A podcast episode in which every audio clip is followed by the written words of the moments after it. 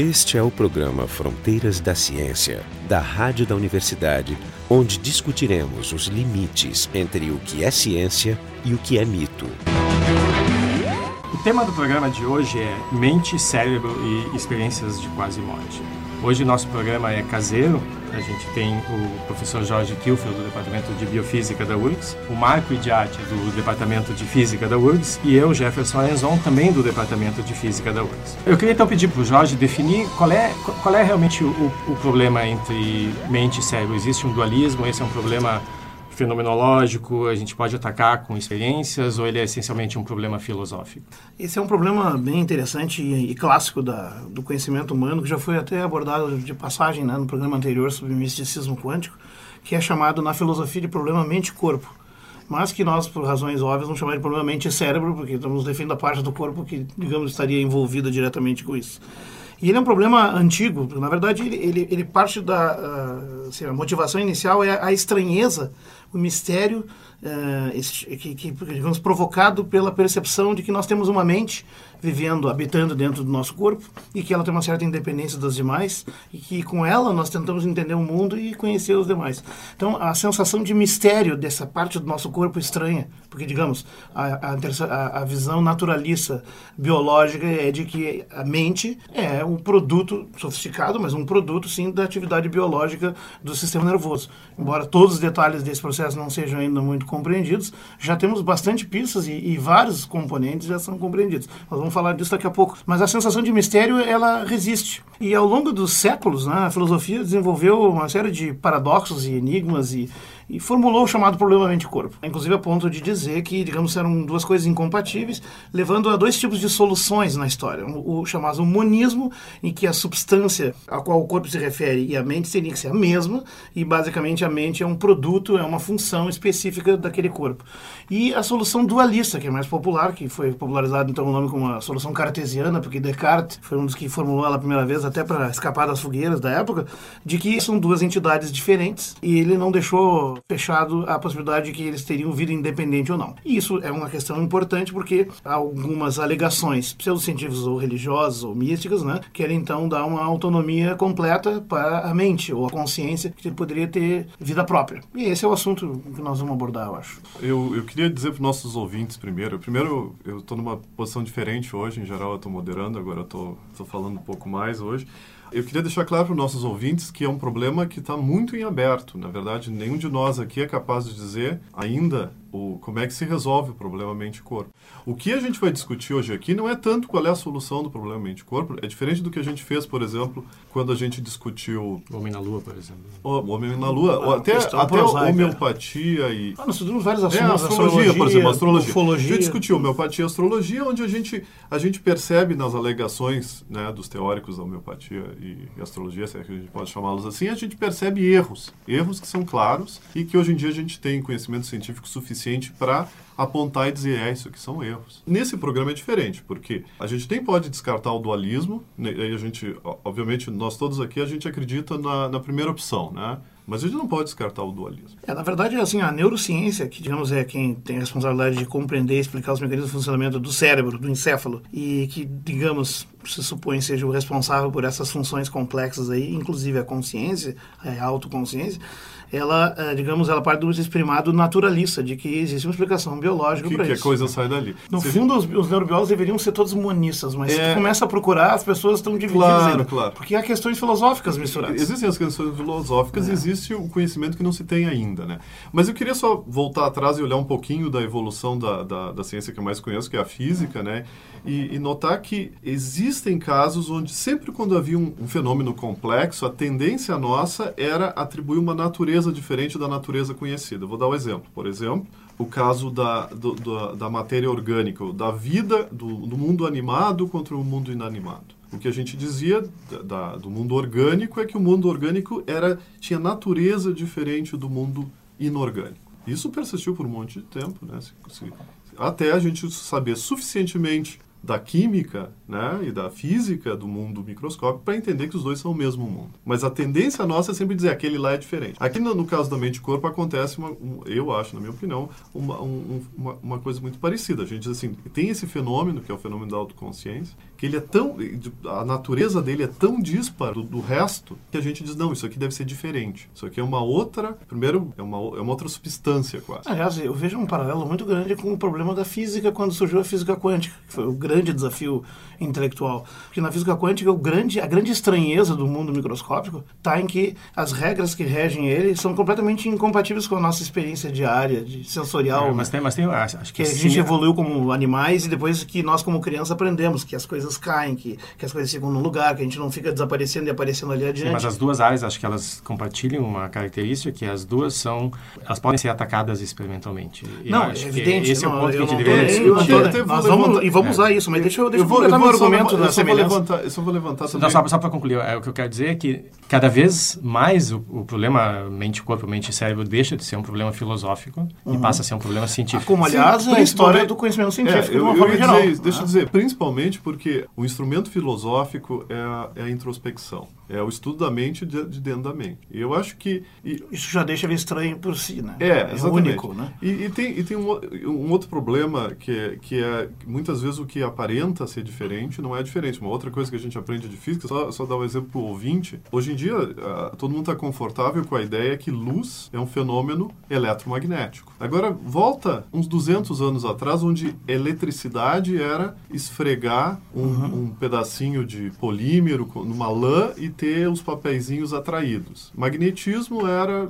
certas pedrinhas atraíam outras pedrinhas. E aí tu olhar essas, esses fenômenos e dizer que isso tem esse é a mesma coisa que luz, ou, ou não a mesma coisa, mas as leis, a, a teoria que, que explica o, o, comportamento dessas, desses, desses fenômenos que eu, que eu, acabei de descrever são os mesmos que explicam a existência da luz. É, mas eu não sei se... Assim, isso, se tu só sentar e pensar e ficar pensando, pensando, tu nunca vai chegar a essa conclusão. Tá, então, mas então, qual, qual, é a ciência então, por trás? A novidade do, que do, tem do aqui problema. é que a ciência evoluiu e ela, ela foi, digamos, aprimorando as formas de fazer as perguntas e de experimentar ideias para avaliar a veracidade dessas ideias. Se tu pensar assim, ó, todas as ciências que nós temos hoje já foram um dia filosofia. Claro, não, e, sim, assim, sim. Começa. Aliás, se chamava filosofia natural, o curso que tinha aqui na universidade, que tinha a física, que deu origem à física, química, biologia, psicologia, enfim, todas as áreas. E a rigor, é, a filosofia, ela foi a primeira a levantar as perguntas quando ainda não tinha um instrumental para testar. À medida que os instrumentais e os mecanismos e os conhecimentos foram avançando, ele foi delegando e perdendo o material e ficando com o essencial. Que, aliás, é importante dizer, nós não estamos aqui diminuindo a importância da filosofia. Pois é, eu, eu, depois é eu fiquei pensando que ficou... Parece que estamos diminuindo. claro dizendo que não. É, e a voz popular, assim, as pessoas na rua acham que a filosofia é uma coisa assim de conversa mole, mas não é não. Há um núcleo duro de questões uh, importantes e complexas que são conceituais, linguísticas e lógicas, que paradoxos inclusive, que são a área de trabalho da filosofia. Inclusive esclarecer o próprio é. papel dos conceitos que é, são usados cientificamente. Aliás, existe a filosofia da ciência que é fundamental, que explica como funciona a própria ciência.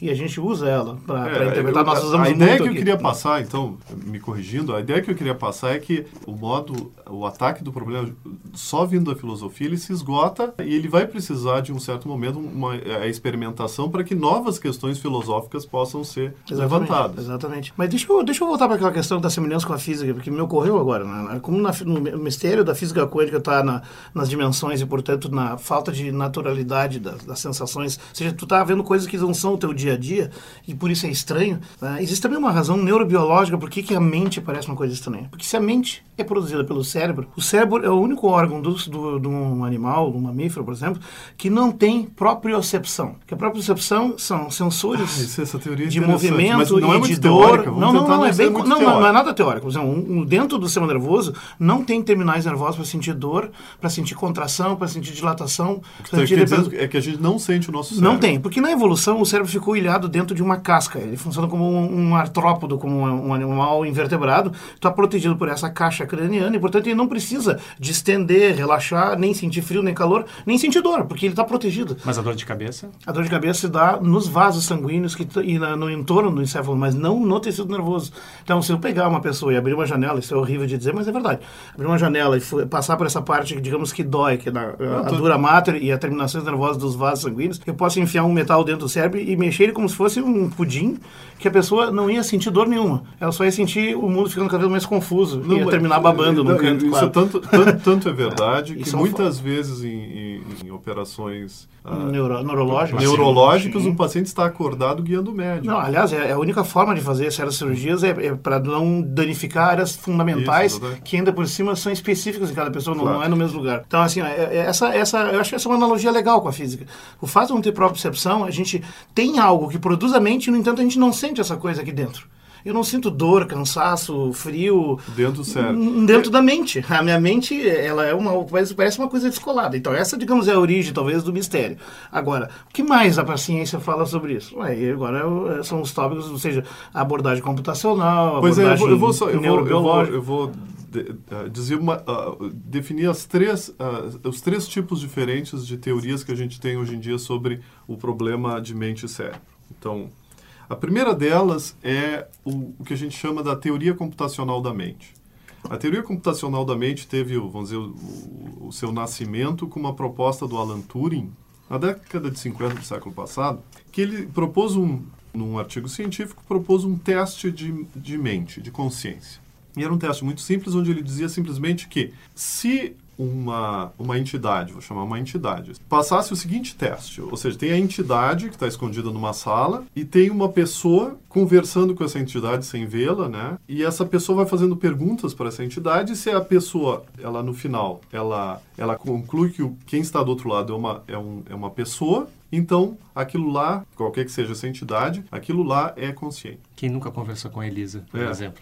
Essa Elisa, ele está falando Elisa, mas Elisa é, uma, é um programinha de computador, né? Que ele tenta simular isso. A Elisa... Simulação. É, a Elisa é uma simulação. Vocês, se, se, se vocês entram na, na web e, e, escrevem Elisa no Google com Z, Elisa, vocês vão ver que tem programinhas onde vocês podem brincar de conversar com um programinha de computador. Claro que vocês vão ver, se vocês conversarem por muito tempo, que é ou Elisa é muito burra, ou muito chata, ou não está interessada no que vocês estão dizendo, ou ela não é uma pessoa. Mas a ideia do Turing... Que se aplica a boa parte dos os contatos do MSN. É, do MSN, por exemplo.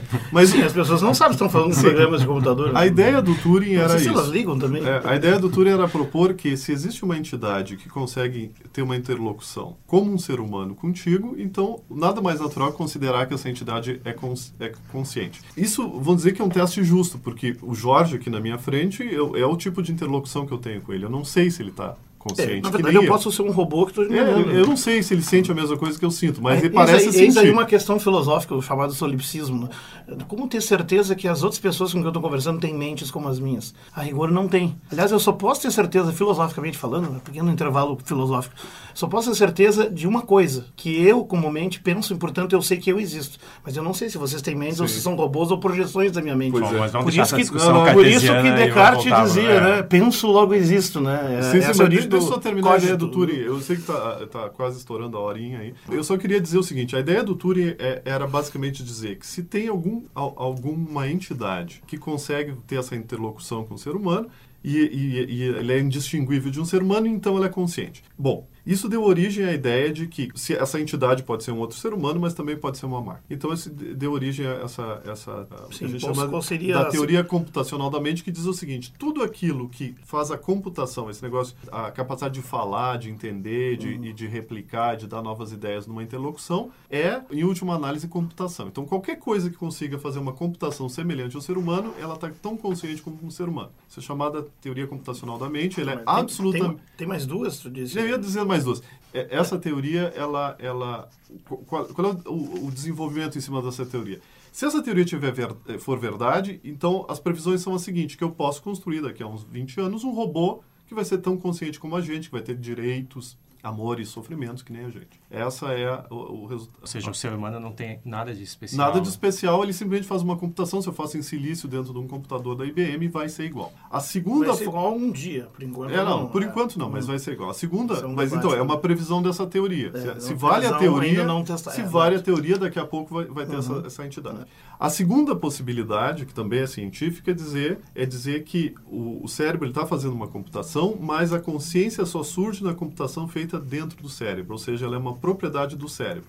Para eu construir outra consciência, eu tenho que construir um outro cérebro. E não, não pode ser posto em qualquer máquina, não pode ser um computador da IBM, ele tem que ser um cérebro biológico. E aí voltamos a ser especiais. Não, voltamos a ser. Não, mas não é. Não, quer dizer, não quer simplesmente dizer que poder- é é especial. uma- Quer dizer que consciência é uma propriedade de um sistema físico específico. O problema não da, teoria que ele computacional. faz. É, vamos ver, Não o problema da teoria computacional, nós vamos falar daqui a pouco, eu vou deixar eu terminar, mas deixa eu dizer, Tá, é que a- tu precisa falar do computador.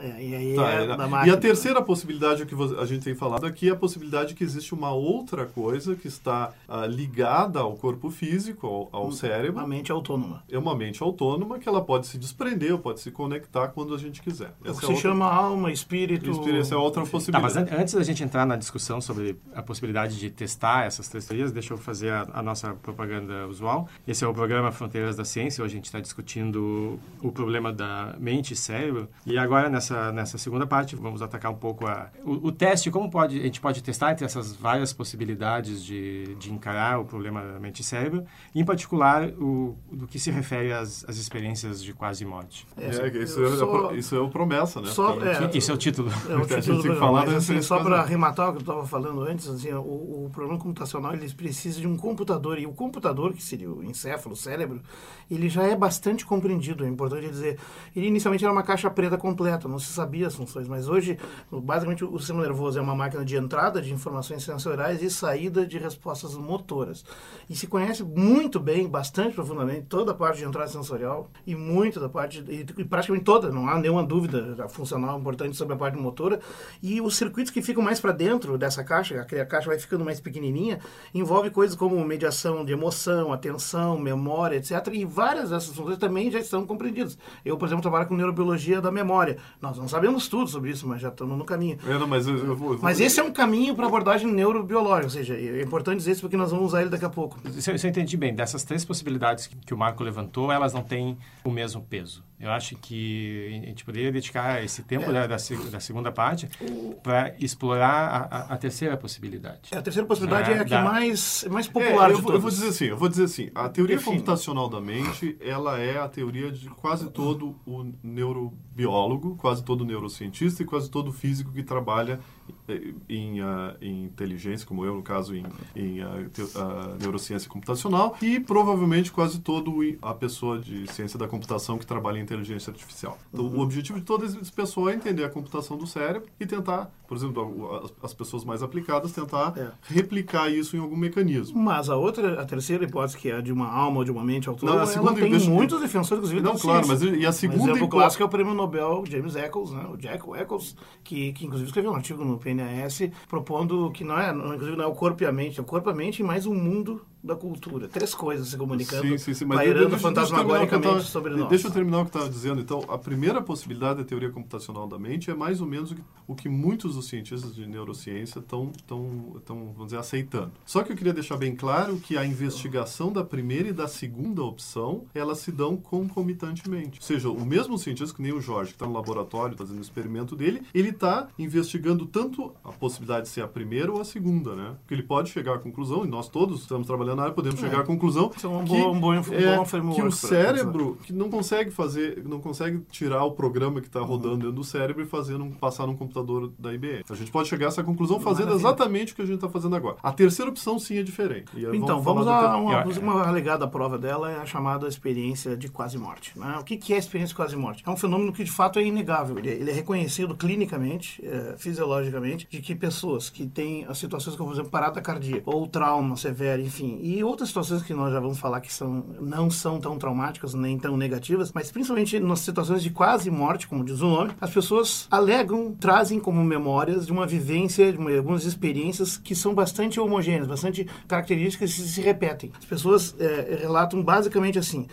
uma sensação, depois do primeiro pânico, do susto, do impacto, ou seja lá o que levou à morte ali, ou à quase morte, uma sensação de paz, seguido de uma sensação de desprendimento do próprio corpo e a mente vagando fora do corpo, inclusive enxergando o próprio corpo ali, às vezes sendo atendido pelos médicos, às vezes com detalhes de um seriado de televisão completo. A visão de um túnel escuro com uma luz na, na terminação, depois a visão da aproximação dessa luz, inclusive da forma dessa luz assumindo a forma de uma de uma entidade que aí isso já está demonstrado tem a ver com a cultura religiosa de cada cultura. né? Às vezes é Jesus Cristo, às vezes é o São Gabriel, às vezes é um Buda, às vezes é um anjo de uma outra varia. E por fim a revisão da vida também que acontece em algum momento, Ah, negócio, flashback. flashback, Ah, né? ah.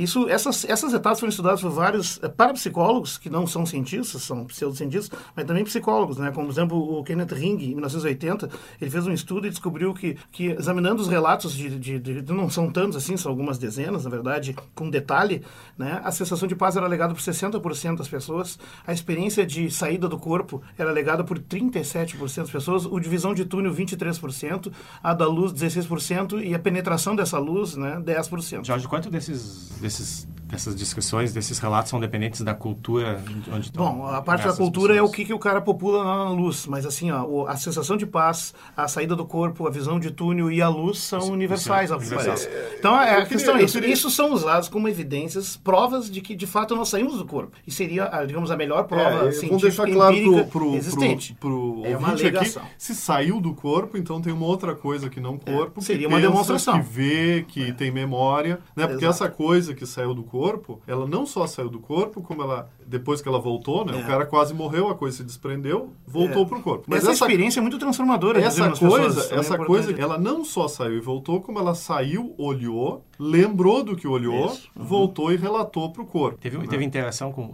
aparente interação com o mundo. Aparente mundo interação. Aí que tá. Como é que tu mostra isso? Então, na verdade, tá, quando então, tu vai examinar então, isso, tem uma se, série de problemas. Se isso, né? não, se isso for verdade, eu diria, essa é uma experiência. É uma demonstração. É uma demonstração. Né?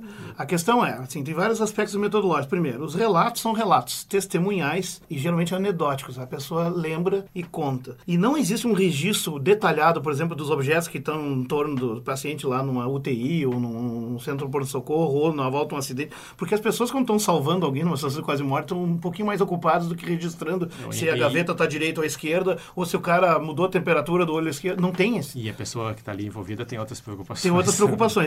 Então, isso é, é um problema. É, um problema é irônico, mas é verdade. Não tem, assim, como fazer experimentalmente isso num caso real de não, quase é morte. Né? Nesse, porque nesse caso, a, a experiência ela é involuntária. Porque, involuntária. Porque existem, existem outras situações onde a saída, a, a suposta saída do corpo, é ela pode queria... ser disparada por é, uma, uma ação aí, voluntária. Aí que eu queria e colocar. Aí, aí, aí que eu queria colocar. Não, isso que é importante. Tem, tem o que, isso... que, é isso aí? Como é que tu explicaria essas várias fases? Na verdade, tu tem assim, ó, tu pode explicar cada uma dessas fases então, por tem, razões biológicas. Tem uma, tem uma explicação médica para isso. Não médica, é biológica, neurocientífica. Por exemplo, quando a gente está numa situação de extremo estresse, a gente libera uma quantidade enorme de opioides no organismo. Opioides são, opioides são moléculas que se ligam em receptores opioides. Viu? É, pois é, são moléculas que se ligam nos receptores é, que modulam a dor e a gente tem a perda da sensação de dor. Em grande quantidade, a perda de sensação de dor é tal que tu parece estar saindo do teu próprio corpo. Isso já ajuda a sensação. Segundo, tu tem uma ativação, uma, uma, uma desorganização da atividade neural no é, isso é testável. Isso, isso é tudo é demonstrado é em outras situações, inclusive. Eu já vou dizer qual é, que são os fármacos dissociadores. Eu já chego lá. Então, por exemplo, é, a atividade descontrolada passeando pelo córtex do indivíduo passa pela região do córtex, aquela parte superficial do cérebro, né? da região visual, disparando aleatoriamente imagens, que pode explicar em parte essa revivência de memórias visuais, que é uma coisa conhecida, porque elas estão armazenadas em parte lá, e também a, a, visão de luz, a visão de túnel, que aliás é exatamente o que se produz quando tu faz esse tipo de estímulo nessa região. Uh, ouvir ruídos, ouvir sons esquisitos também, né? E por fim, a sensação final, que é aquela quando tu entra na luz e tem uma sensação de unidade com o todo, etc. Isso também é parecido com o que muitas drogas chamadas enteogênicas produzem. Sim, que então, é tu, consegue, sensação... tu, consegue, tu, consegue, reproduzir então essas experiências? Aí é que tá. Existe uma existe a primeira, existe várias formas de demonstrar isso, mas a, a mais notável de todas é uma droga de abuso comum usada que é a ketamina ou cetamina. Já demonstrada em 2000, né? Ela é um chamado fármaco anestésico dissociador, foi inventado nos anos 60 e ele é um dissociador, ele separa a sensação, os sentidos da, da consciência. O que é uma coisa pode ser horrível, ou seja, o cara fica sem sentir dor no corpo, mas ele continua consciente de tudo que tem à sua volta. Então ele realmente parece que saiu do corpo e está olhando o corpo. Isso pode ser muito traumático, por isso que não se usa em humanos por causa disso, mas se usa ainda com crianças, que ele é mais eficiente, porque ele é mais seguro. Só que aí quando se aplica isso em crianças, em cirurgia se utiliza o benzodiazepínico junto, que é um outro sedante, para não o cara ficar traumatizado, porque senão tu fica traumatizado. Tá, tem então tu, filmes mostrando tu, traumas desse tipo. Tá, então a explicação do Jorge é que... É não, que, não é minha, eu estou é, falando é, um, ca, tá um falando, caso, existem é, outros. A explicação neurocientífica é que a, as experiências onde existem relatos da pessoa sair do corpo são experiências que, que a gente pode até reproduzir usando... Se tu pode reproduzir a mesma sensação de é. saída do corpo, tu tem que perguntar, e será que essa, esse passeio, quando tu faz, ele traz informação confiável? É, pois é, eu acho isso que eu queria entrar. Aí tem os estudos aí, da aí, Susan Blackmore, que é claro. é uma parapsicóloga, começou como parapsicóloga e ao estudar cuidadosamente ela concluiu que não tem fundamento. Pois é, pois é. Então deixa vamos esclarecer isso direitinho. A, a ideia é se, se existe a saída do corpo,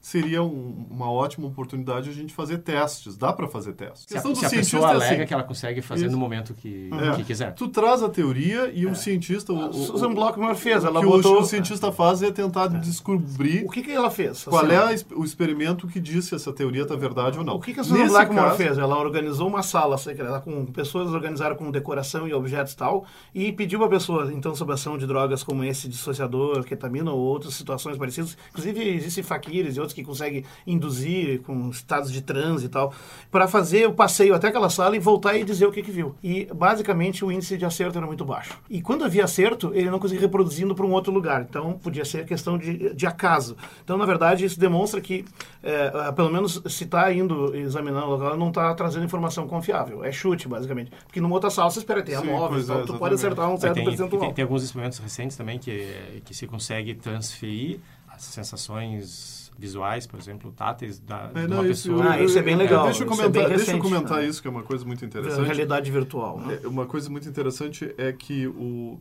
Não, eu queria só também eh, fazer esse, esse paralelo, que vocês observem que, que todos os a- as alegações e os possíveis testes para ver se as alegações são verdadeiras eh, relacionados à, à experiência de quase morte também se aplicam à percepção extrasensorial. O mesmo argumento da pessoa adivinhar coisas, sempre as pessoas trazem Saber o invisível. É, a- adivinhações incríveis, saber o invisível, ter, ter conseguido ler uma coisa muito longe do acontecimento dela. No entanto, cada vez que a gente tenta testar, e, o teste é fácil, mas, no momento que a gente testa não dá certo. Então é só isso que eu queria deixar claro, que o conhecimento de hoje mostra, nenhum experimento que mostra que realmente o, É, inclusive, como o- Jorge mencionou, esses experimentos foram feitos, inclusive, por pessoas interessadas em demonstrar a validade.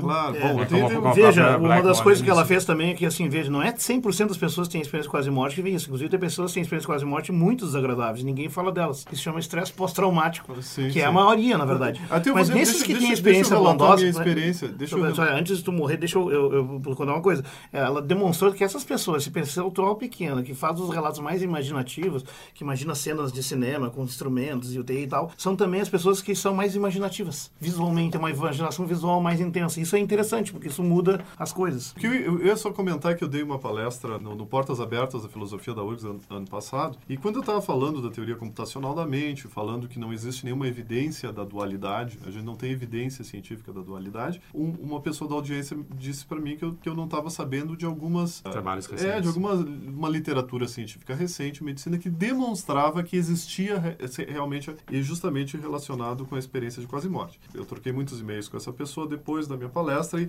e eu tive, vamos dizer, a paciência de ler os, os- alguns desses artigos científicos e cheguei à seguinte conclusão, que todos os, os artigos que eram realmente científicos, eles não demonstravam o que estava sendo dito. Mas o mesmo autor que produzia artigos científicos importantes, ele produzia em paralelo artigos, cienti- artigos não científicos ou pseudocientíficos. Ah, mas isso aí já é um outro né? aspecto, né? E dá, que tentava dar, assim ele usava essa vida acadêmica dele junto com a vida não acadêmica verdade. para construir uma teoria sobre Isso assim, em inglês se chama wishful thinking, o pensamento desejoso. No fundo, todos nós temos desejos e queremos muito que algumas coisas deem certo, mas não é tão trivial, né? Mas assim, ó, só para arrematar, porque nós estamos então, chegando no então, finalzinho. antes de tu arrematar, É. eu já vou dar a palavra para vocês. Esse basicamente foi o, o programa onde a gente tentou atacar um problema muito complicado. Começou, nós começamos. né? Que é o, o problema, então, da, da, da mente, do cérebro e de possíveis experiências, como a experiência quase morte, que poderiam tentar demonstrar a, a existência de uma independência entre esses, esses